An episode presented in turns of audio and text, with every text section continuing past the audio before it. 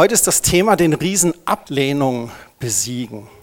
Und ich möchte zu Beginn gleich mal sagen, um was es heute nicht geht. Weil bei Ablehnung, da denken wir ganz oft so an diese zwischenmenschlichen Konflikte. Man fühlt sich wo abgelehnt, nicht gewollt, vielleicht so abgestempelt. Es geht aber heute nicht um Konfliktkompetenzen oder Konfliktlösungen. Es geht auch nicht darum, wie wir diese Konflikte klären. Es geht heute einzig und allein darum, was Ablehnung mit dir macht, mit uns macht. Und es geht heute darum, was jeder Einzelne tun kann, um nicht mehr auf diesen Riesen Ablehnung hereinzufallen. Und wie wir diesen Riesen auch in die Knie zwingen können. Und wir werden in Davids Leben sehen, mit wie viel Ablehnung er eigentlich zu kämpfen hatte und was ihm half, auch diesen Riesen zu besiegen. Worum geht es also dann? Glaube, keiner von uns, der will übersehen werden oder ausgeschlossen sein. Niemand möchte das Gefühl haben, dass er unwichtig ist oder nicht gut genug oder nicht klug genug oder nicht beliebt genug. Gerade eben waren Abi-Prüfungen. Welchen Schnitt hast du? Hast du eine 1 oder eine 2 vor deinem Schnitt? Oder du hast eine 3 vor deinem Schnitt. Okay? Hauptsache bestanden. Manche von uns denken vielleicht, ja, die Meinung der anderen hat nicht wirklich Gewicht, aber ein Wort der Ablehnung, so winzig es auch sein mag, und vielleicht war es auch gar nicht persönlich gemeint, kann unheimlich schmerzhaft sein. Manchmal sagt jemand was und denkt nicht nach oder meint es gar nicht so. Und weil du eigentlich ein Thema damit hast, triggert es bei dir irgendetwas. Ablehnung ist auch ein großes Thema, weil die Welt um uns herum auf so viele Dinge Wert legt, die ähm, sagen, du musst hübscher sein, du musst klüger sein, du musst cooler wirken, wir versuchen dann mangelnden Selbstwert durch Äußerlichkeiten zu ersetzen. Das geht schief. Hat jemand von euch schon mal versucht, auf rostigem Eisen Farbe aufzutragen? Es geht schief. Es haut nicht hin. Vielleicht hörst du auch das Wort Ablehnung und sagst gleich, ja, ja, das kenne ich, ich weiß genau, wovon du redest, ich fühle mich ständig abgelehnt. Aber vielleicht ist dieser Riese Ablehnung in deinem Leben auch weniger offensichtlich. Vielleicht sitzt du gerade hier und denkst, oh ja, bin ich jetzt mal gespannt, was er erzählt heute. Ich verstehe, dass das Gefühl von Ablehnung vielleicht für andere ein Problem sein kann, aber für mich nicht. Mir geht es eigentlich gut. Wie dem auch sei, diese Ablehnung, die funktioniert wie alle anderen Riesen. Die schleichen sich so rein und wenn sie sich mal eingenistet haben, dann wachsen sie heran und werden groß. Ablehnung zeigt sich auch auf ganz unterschiedliche Weise, manchmal so, wie man es gar nicht erwartet. Manchmal ist es auch einfach Unsicherheit oder ich habe schon gesagt, geringer Selbstwert, Minderwertigkeitsgefühle. Es kann aber auch das andere Seite der Medaille sein. Es kann sein, dass wir alles erfolgreich und perfekt haben wollen, dass wir einen hohen Standard haben und dass wir um jeden Preis gewinnen wollen und immer mehr geben, als von uns eigentlich abverlangt wird. Wir machen uns da selber zu hohe Ziele.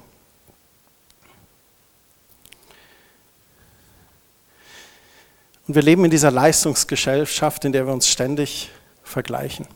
Dieses Vergleichen ist eine ganz gefährliche Falle. Warum? Es gibt immer jemanden, der schöner ist als du, klüger ist als du, der besser ist als du. Ist einfach so. Naja. Gibt es eine Wortmeldung? Außer du bist natürlich der Schönste oder der Klügste. Dann? Genau. Im 1. Mose 3, da lesen wir, dass Adam und Eva am Anfang im Garten Eden in völliger Eintracht miteinander lebten und mit Gott. Sie waren geliebte Kinder vor den Augen ihres Schöpfers. Gott ging mit ihnen jeden Tag im Paradies spazieren und es war eine wunderbare, vertrauensvolle Beziehung. Adam und Eva haben das Leben in einer unverdorbenen Umgebung genossen. Doch dann erschien die Schlange auf der Bildfläche, ein Symbol des Bösen. Und die redete Adam und Eva ein, dass ihnen zu ihrem Glück noch etwas fehlte. Die Schlange hat sie angelogen. Der hat gesagt, dein Leben ist nicht perfekt. Gott gönnt dir diesen einen Baum nicht. Und da hätten Adam und Eva einfach sagen sollen, niemals. Gott enthält uns doch nichts Gutes vor. Wir sind als sein Ebenbild geschaffen. Wir tragen Ewigkeit in unseren Herzen. Und das haben nur wir Menschen. Die Pflanzen haben es nicht, die Tiere nicht, die Sterne am Himmel nicht. Aber wir Menschen, wir sind doch als Ebenbild Gottes geschaffen. Leider sagten Adam und Eva das nicht. Sie hörten auf den Teufel. Sie waren Gott ungehorsam, die Sünde kam in die Welt und da wurde auch dieser Same der Ablehnung gelegt. Dieser Same bringt Menschen dazu zu denken, sie wären unvollkommen oder gar minderwertig. Gott hat sie gerufen und gesucht und sie, sie haben sich versteckt vor ihm. Wir Menschen denken manchmal, dass es da irgendetwas gibt, was uns fehlt, dass das Leben vollkommen ist. Wir lernen schon sehr früh, uns mit anderen auch zu vergleichen. Wir schauen auf die anderen, um herauszufinden, wie wir im Vergleich mit ihnen abschneiden. Wir Männer, wir stehen an der Ampel, schauen das Auto neben uns an. Ist es kleiner, fühlen wir uns wohl? Ist es größer, was macht es mit dir? Vielleicht macht es auch gar nichts mit dir. Ist in Ordnung.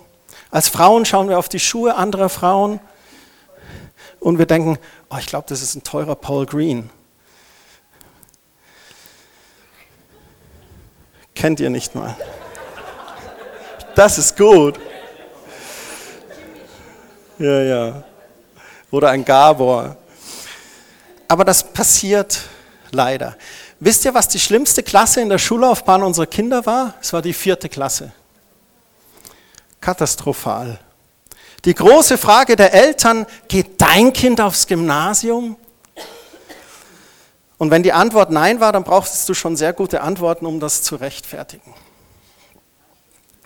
Dabei sind Kinder so unterschiedlich. Es gibt Gymnasialkinder, es gibt mittlere Reife Kinder, es gibt Kinder, die sind handwerklich, es sind Kinder, die sind eher studiert äh, geeignet. Alles ist gut und alles ist auch wichtig. Eine andere Herausforderung sind auch diese ständig verfügbaren sozialen Netzwerke. Also so Instagram, Facebook, Twitter, ich weiß nicht, was ihr da vielleicht so nutzt. Wir sind ja da mit Quelltor auch ganz stark vertreten ne, und versuchen da auch immer ein schönes Bild von dem zu geben, was wir als Quelltor tun. Aber gefährlich wird es, wenn so unser Wert von so sozialen Netzwerken abhängig wird. Wenn ich drauf schaue, wie viele Likes habe ich bekommen? Was macht es mit mir, wenn ich keine Likes bekomme? Was macht es mit mir, wenn ich viele bekomme? Und ich möchte euch einen Satz heute Morgen sagen, den könnt ihr euch gerne auch notieren. Solange wir für die Anerkennung anderer Menschen leben, werden wir an ihrer Ablehnung sterben. Solange du für die Anerkennung von Menschen lebst, wirst du an ihrer Ablehnung sterben.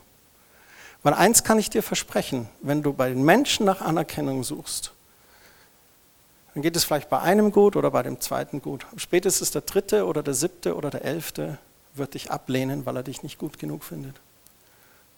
Und da steckt eine große Gefahr drin. Deswegen ist es auch immer mal gut, so äh, unsere jungen Erwachsenen machen das, sie fasten dann ihr Social Media mal für eine Zeit. Finde ich echt klasse. Jetzt lasst uns zu David reinschauen. Die Geschichte von David haben wir ja die letzten Male auch schon ein bisschen angeschaut. Im 1. Samuel 16, da lesen wir die Geschichte von Davids Salbung durch den Propheten Samuel. Sein Vater zeigt dem Propheten erstmal die sieben älteren Brüder und den jüngsten Bruder David, den zeigt er gar nicht. Als der Prophet dann den Eliab sah, da dachte er, dass er der Auserwählte ist. Und dann sprach Gott zu Samuel, zu dem Propheten. Und ihr könnt es nachlesen in 1 Samuel 16, Vers 7.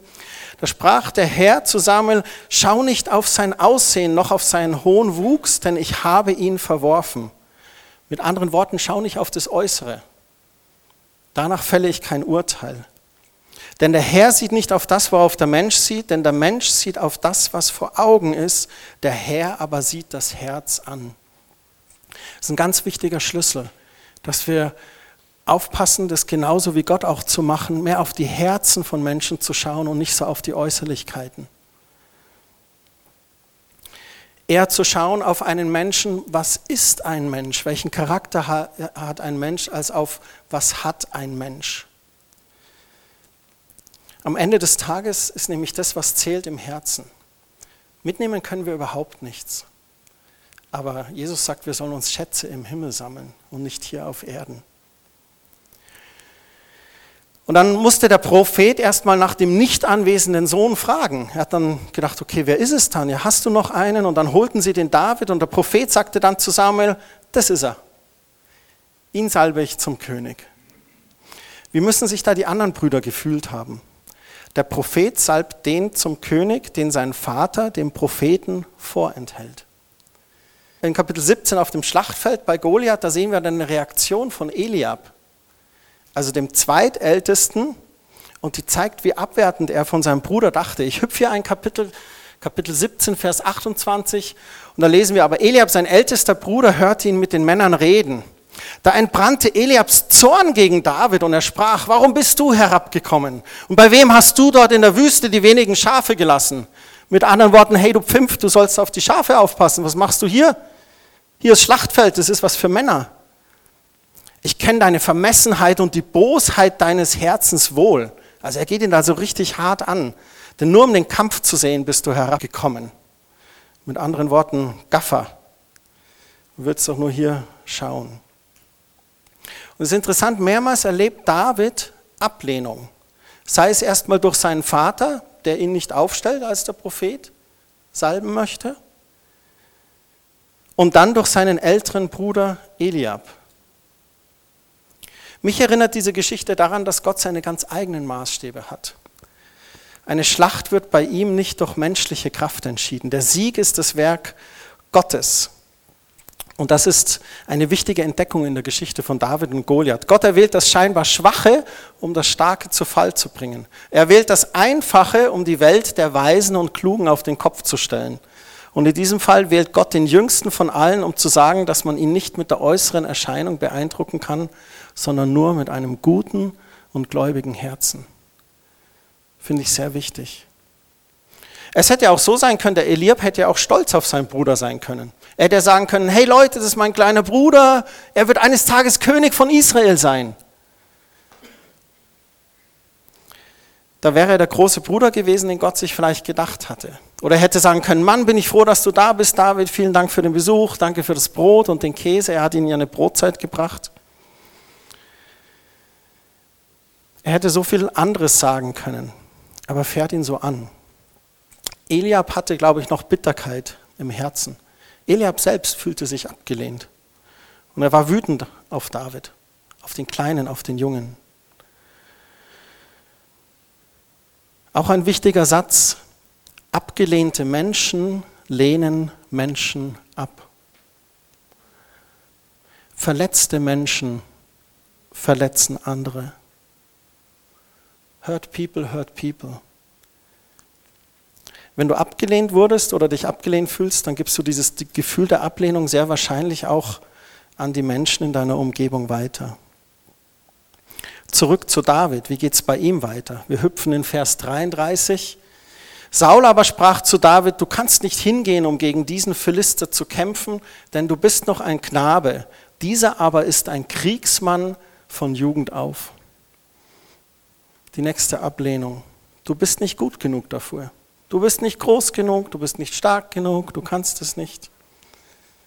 Das ist der Hammer. David hat sich durchgebissen und trat schließlich doch gegen den Riesen an. Was kam dann? Vers 42. Als nun der Philister den David sah und anschaute, da verachtete er ihn. Denn er war ein Knabe, rötlich und von schöner Gestalt. Und der Philister sprach zu David, bin ich denn ein Hund, dass du mit Stöcken zu mir kommst? Und der Philister fluchte David bei seinen Göttern. Die nächste Watsche. Und der Philister sprach zu David, komm her zu mir, ich will dein Fleisch den Vögeln des Himmels und den Tieren des Feldes geben. Boah. Der Riese war wütend, er beleidigte David und fluchte ganz heftig. Viermal kriegt David diese Watsche. Der Prophet kommt und möchte salben, alle Söhne sind da, bloß nicht David. Dann von seinem Elternbruder, als er aufs Schlachtfeld kommt, die nächste Watsche. Dann geht er zu Saul, die nächste Watsche. Und dann auch noch vom Goliath. Es ist fast wie wenn es David niemanden recht machen kann. Was für eine Ausdauer eigentlich. Was war da in Davids Herzen, dass er das durchgezogen hat? Was gab ihm Zuversicht, da dran zu bleiben? Obwohl von allen Seiten auf ihm herumgehackt wird. Ich finde es so stark. David überwand diese Ablehnung. Er ging den Weg weiter, er tat das, was Gott von ihm erwartete, ging aufs Schlachtfeld. Und ich glaube, weil er von einem Ort kam, wo er angenommen war. Und dazu lädt Gott uns auch ein. Und das ist mein Hauptpunkt heute Morgen. Gott lädt uns ein, bei ihm angenommen sein zu erfahren. Dieses in Christus sein zu erfahren. Jesus wie einen Mantel anzuziehen.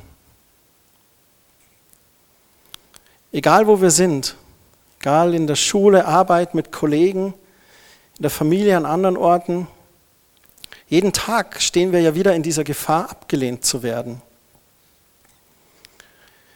Wie gelingt uns das? Was hilft uns, das zu erleben? Ich glaube, es ist ein ganz tiefes Eintauchen in die Beziehung mit Jesus Christus, der uns vollkommen angenommen hat. Ihr habt das schon bei der Liedauswahl sicherlich heute gemerkt. Die Bibelstelle, die ich aus Römer 8 vorgelesen habe. Dieses Erkennen des Angenommenseins, dieses Erkennen der bedingungslosen Liebe des Vaterherzens Gottes.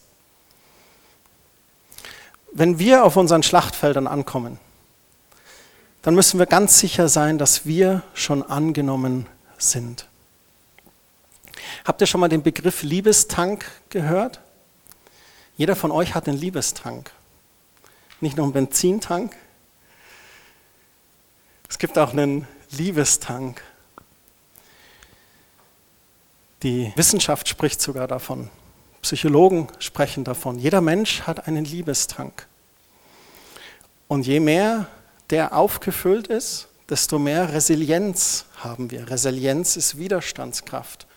Das heißt, je mehr dieser Tank aufgefüllt ist, desto leichter fällt es uns, mit den Dringlichkeiten des Lebens umzugehen, mit einer Ablehnung umzugehen. Mit einem sarkastischen Witz, den jemand reißt und du lachst auch noch mit. Und wenn dein Liebestrank aber leer ist, dann weinst du innerlich. Nach außen lachst du mit, du bist ja cool. Und dieser Liebestank ist wichtig, dass der gefüllt ist bei jedem von uns. Wir versuchen den Liebestank oft mit falschen Dingen zu füllen. Mein Haus, mein Auto, diese äußeren Dinge. Das Schlimme ist, es reicht immer nicht aus. Das ist auch wissenschaftlich erwiesen. Wenn du ein neues Auto hast, dann dauert es so circa sechs Wochen und dann fängst du an, mit anderen Autos zu liebäugeln die ein bisschen besser sind, ein bisschen weiter, ein bisschen schöner. Wir können das nicht mit den Dingen der Welt füllen. Der Einzige, der uns wirklich diesen Liebestank füllen kann, ist Gott allein, ist Jesus allein. Manchmal versuchen wir den auch zu füllen mit Menschen. Wir kommen dann in so eine Codepenz, so eine Abhängigkeit mit Menschen. Und es ist wichtig, dass wir Menschen um uns haben. Es ist wichtig, dass wir Menschen haben, die uns lieben. Aber auch Menschen sind nicht perfekt und machen mal einen Fehler oder sind nicht immer da. So, das ist dieses, dieses Bild des Liebestanks. Und ich glaube, was wichtig ist für uns, und jetzt komme ich zur zweiten Hälfte heute, ist die Erneuerung auch unseres Vaterbildes. Ich habe hier ein Bild, das ist von Rembrandt, der verlorene Sohn. Du siehst hier, wie der verlorene Sohn zurückkommt, der kniet vor dem Vater. Du hast hier den Vater und du siehst hier den Sohn, der zu Hause geblieben ist. Du erkennst das eben auch an der, an der roten Robe. Äh, das Zeichen hier und es sind noch zwei Gestalten im Hintergrund. Vater. Dieses Wort Vater, das ist ein Bilderbuch von Erinnerungen, von Gefühlen und Stimmungen. Jeder Mensch, der trägt seine eigenen Vaterbilder in sich. Und das ist manchmal vielleicht auch der Grund, warum es so schwer fällt, Gott als Vater zu entdecken. Wie erzählt man zum Beispiel jemandem, dass Gott ihn wie ein Vater liebt, wenn ihn der eigene Vater als Kind sexuell missbraucht hat? Wie kann man jemandem nahebringen, dass Gott ein guter Vater ist, der immer für dich da ist, wenn du deinen leiblichen Vater noch nie zu Gesicht bekommen hast? Diese guten oder auch schlechten Erfahrungen mit Vaterschaft, die sind wie so ein vorgeschalteter Filter. Das ist wie wenn du bei der Fotokamera einen Filter reintust und dann wird das Bild anders. Oder wenn du im Online-Shop bist und einen Filter einstellst, dann kommt nur eine gewisse Auswahl. Manchmal, wenn wir Gott anschauen oder ein Bild von Gott uns machen wollen und Gottes Vaterherz anschauen, dann ist da manchmal auch so eine Auswahl. Da sind manche Dinge ausgeblendet aufgrund unserer Erfahrungen, die wir haben. Ich möchte ganz kurz ein paar Beispiele geben von Vätern. Es gibt zum Beispiel so diesen übermächtigen Vater, den dominanten, Wortgewalt, rechthaberisch, vielleicht körperlich auch noch dominant, so breite Schultern wie ich. Dann haben wir manchmal Angst, dass Gott auch so ist, dass Gott uns dominieren möchte oder übergehen möchte oder dass wir bei Gott nicht unbedingt sein Kind sind, sondern eher so der Diener. Oder es gibt den schwachen Vater, der so allen Konflikten aus dem Weg gegangen ist. Die Mama hatte die Hosen an, der war ständig überfordert von Beruf und Familie, keine eigene Meinung. Das kann in uns dann die Angst aufkommen lassen, dass wir denken, dass Gott uns alleine gelassen hat, dass er uns nicht beachtet, dass er nur die Pastoren segnet oder die Ältesten.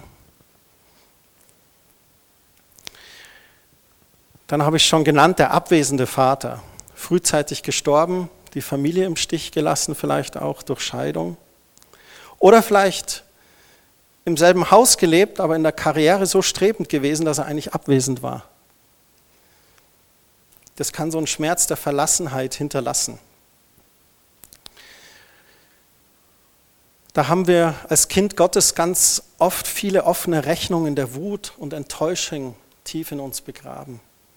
Und es fällt uns sehr schwer, wirklich zu glauben, dass Gott uns sieht und wahrnimmt. Es gibt auch so diese schweigenden Väter, desinteressiert, wo man Angst hat, dass man einfach nie weiß, woran man ist. Es gibt auch die ganz guten Väter.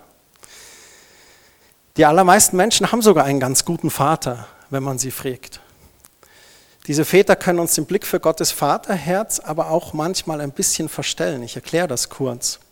Manchmal ist ja das Gute der Feind vom Besten. Hat jemand einen Chef, der das schon mal gesagt hat? Jones, das habe ich gemacht, habe ich gut gemacht, oder? Ja, aber das Gute ist der Feind vom Besten. Ich habe so jemanden gekannt mal.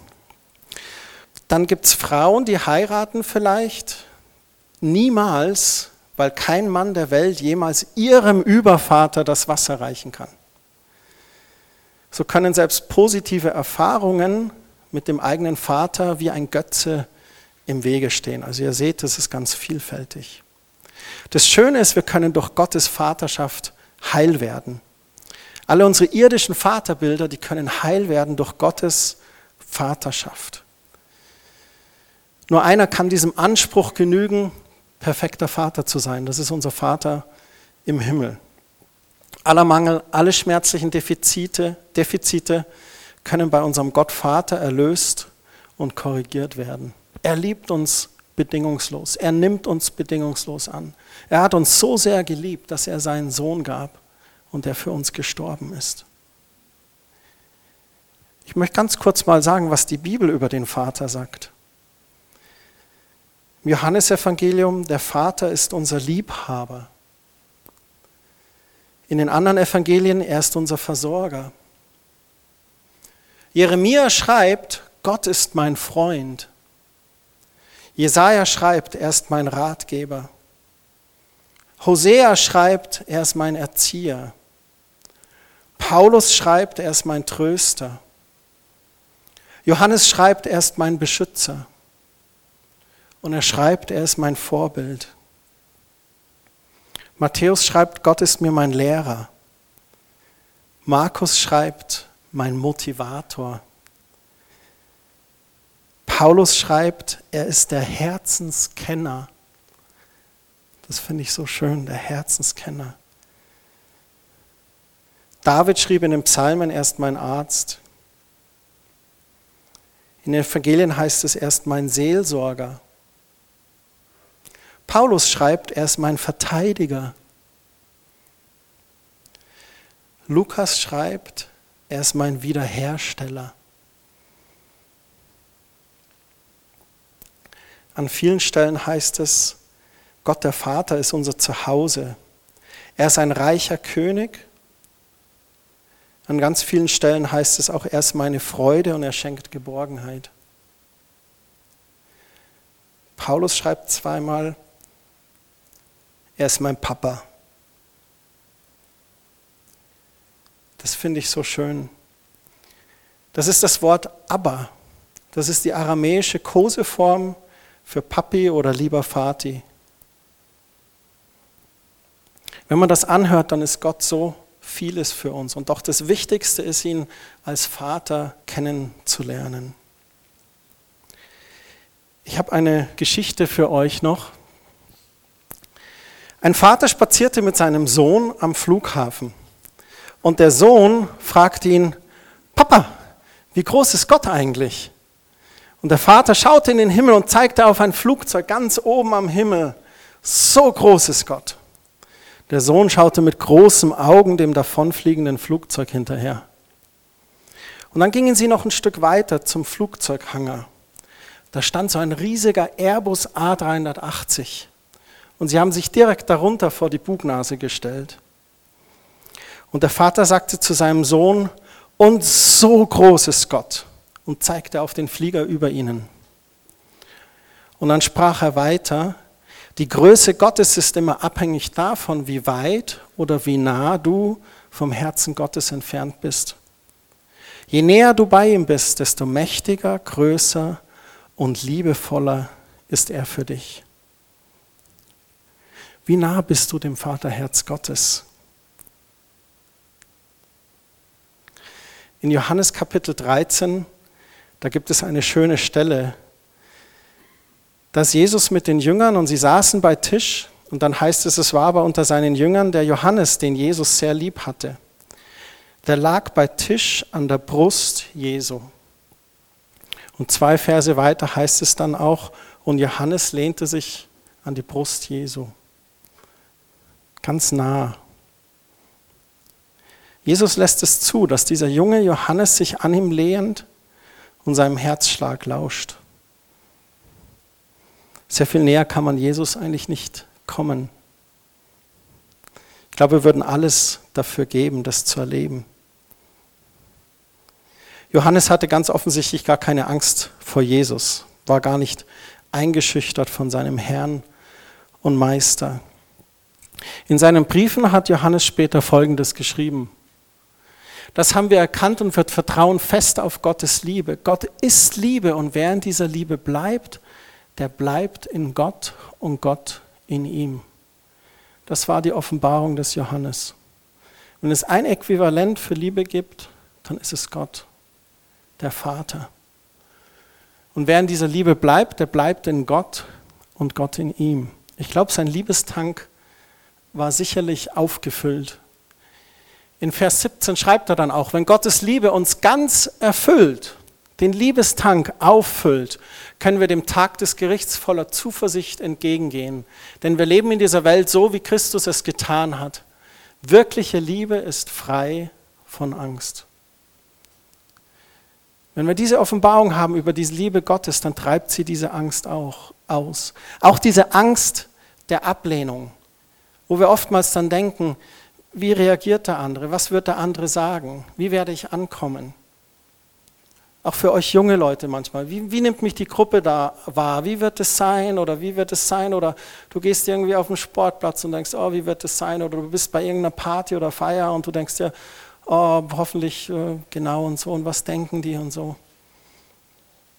Wenn du mit aufgefülltem Liebestank gehst, dann brauchst du keine Angst haben, was andere denken. Denn die Liebe, die ist frei von Angst. Ja, wenn die Liebe uns ganz erfüllt, vertreibt sie sogar die Angst.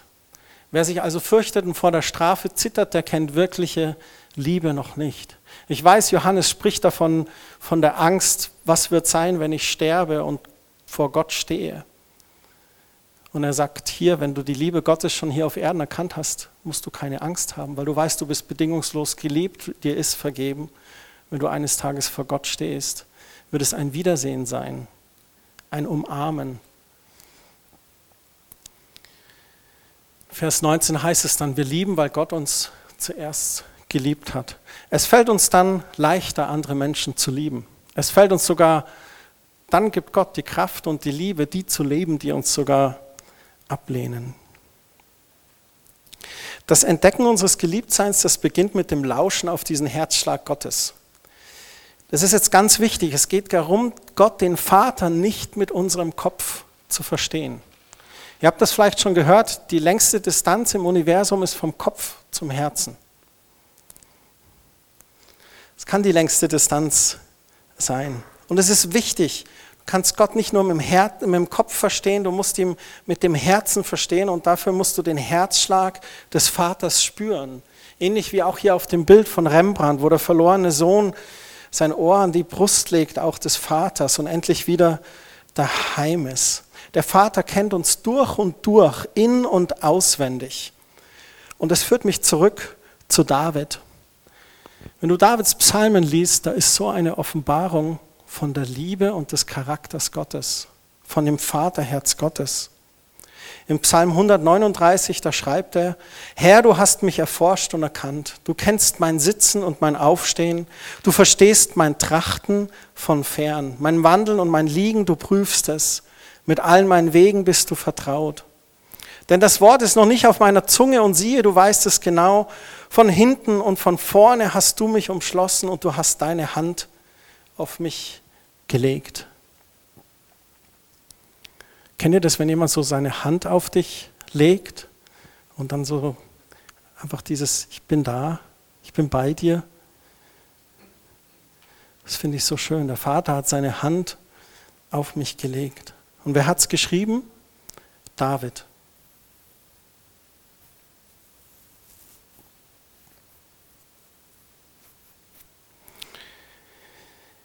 Ich möchte abschließend noch sagen, dass es wichtig ist, in dieser Liebe des Vaters zu bleiben. Vielleicht habt ihr schon gemerkt, in dieser Reihe, die Riesen zu besiegen, da ist ganz viel Anteil daran, wie wir uns verhalten, was wir tun. Auch als wir vor zwei Wochen über den Riesen Angst geredet haben und heute reden wir über diesen Riesen Ablehnung. Gott hat seinen Teil schon gemacht. Jemand hat mal gesagt, wie buchstabierst du das Wort Liebe? Z, E, I, T. Zeit. Liebe braucht Zeit. Liebe ereignet sich nicht so auf die Schnelle. Zeit ist eines der wertvollsten Geschenke, was wir heutzutage überhaupt haben. Wir investieren auch unsere Zeit in das, was wir lieben und für den, den wir lieben. Und Liebesbeziehungen, die brauchen auch Zeit. Das geht nicht von heute auf morgen. Gott weiß das und deshalb spricht er in seinem Wort so oft davon, dass wir in seiner Liebe bleiben sollen. Und da geht es nicht darum, dass Gott unsere stundenlange Anbetung und Gebete und Bibellesen braucht, damit wir uns diese Liebe erkaufen oder erwerben. Wie die Punktebildchen in der ersten Klasse für die Hausaufgaben, die wir gemacht haben. So ist es überhaupt nicht. Im Gegenteil. Er ist da, er wartet mit offenen Armen und er sehnt sich so sehr danach, dass wir ihm mitteilen. Dass wir uns ganz verletzlich auch zeigen. Unser tiefstes Inneres ihm mitteilen. Auch unser Klagen, unser Enttäuschen, unser Zweifeln. Er möchte das in den Arm nehmen. Dich in den Arm nehmen und sagen, es ist gut. Ich bin da. Ich liebe dich. Ich habe dein Leben im Griff. Ich habe die Welt im Griff. Ich sorge immer noch dafür, dass sie sich dreht. 24 Stunden einmal um die eigene Achse.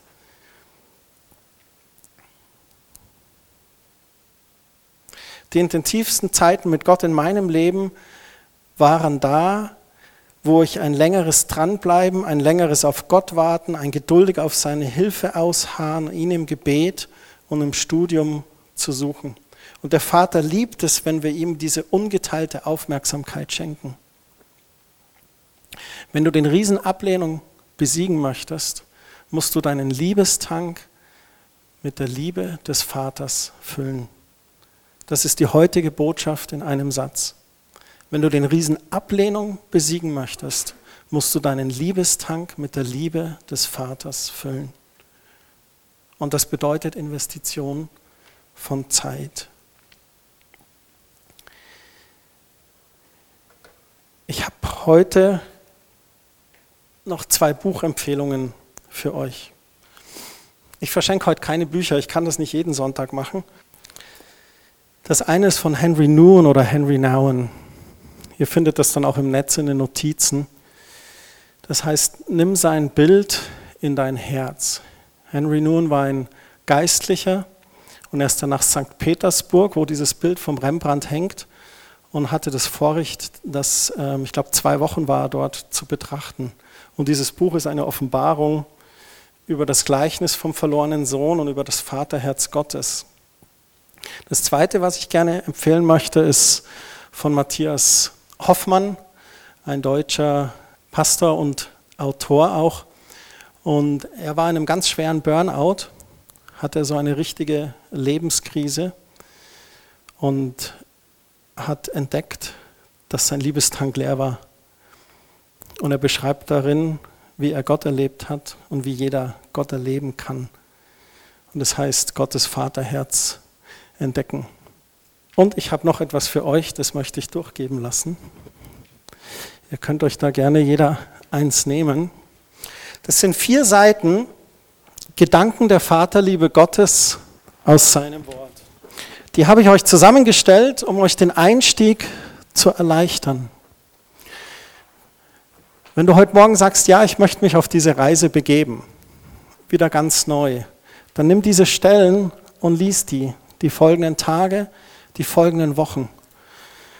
Und bitte Gott, auch dir da richtig eine Offenbarung zu schenken.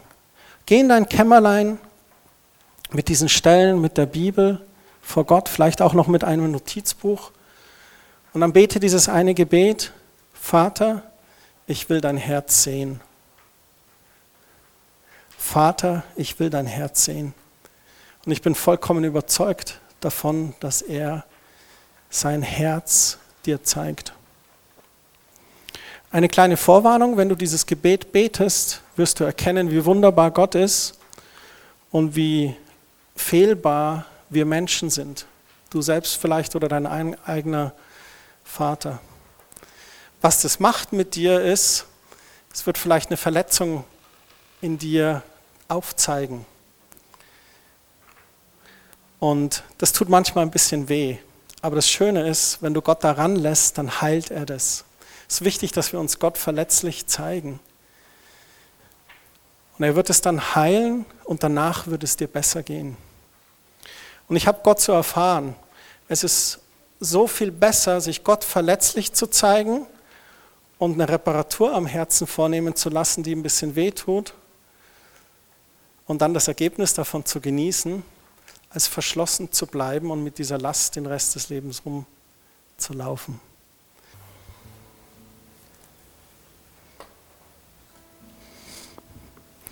Vater, wir danken dir so sehr für deine bedingungslose Liebe, in der du uns annimmst. So wie du gesagt hast, lasse die Kinder zu mir kommen und wie du innegehalten hast, wo immer du warst. Du hast oft gestoppt, weil du bewegt warst von Barmherzigkeit. Du streckst dich aus nach uns, du sehnst dich so sehr danach, dieses innige Eins zu eins mit uns zu leben.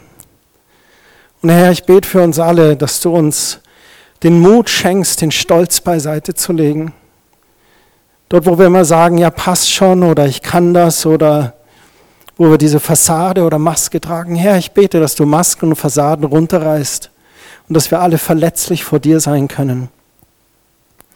Und dass du ganz nah an unserem Herzen bist.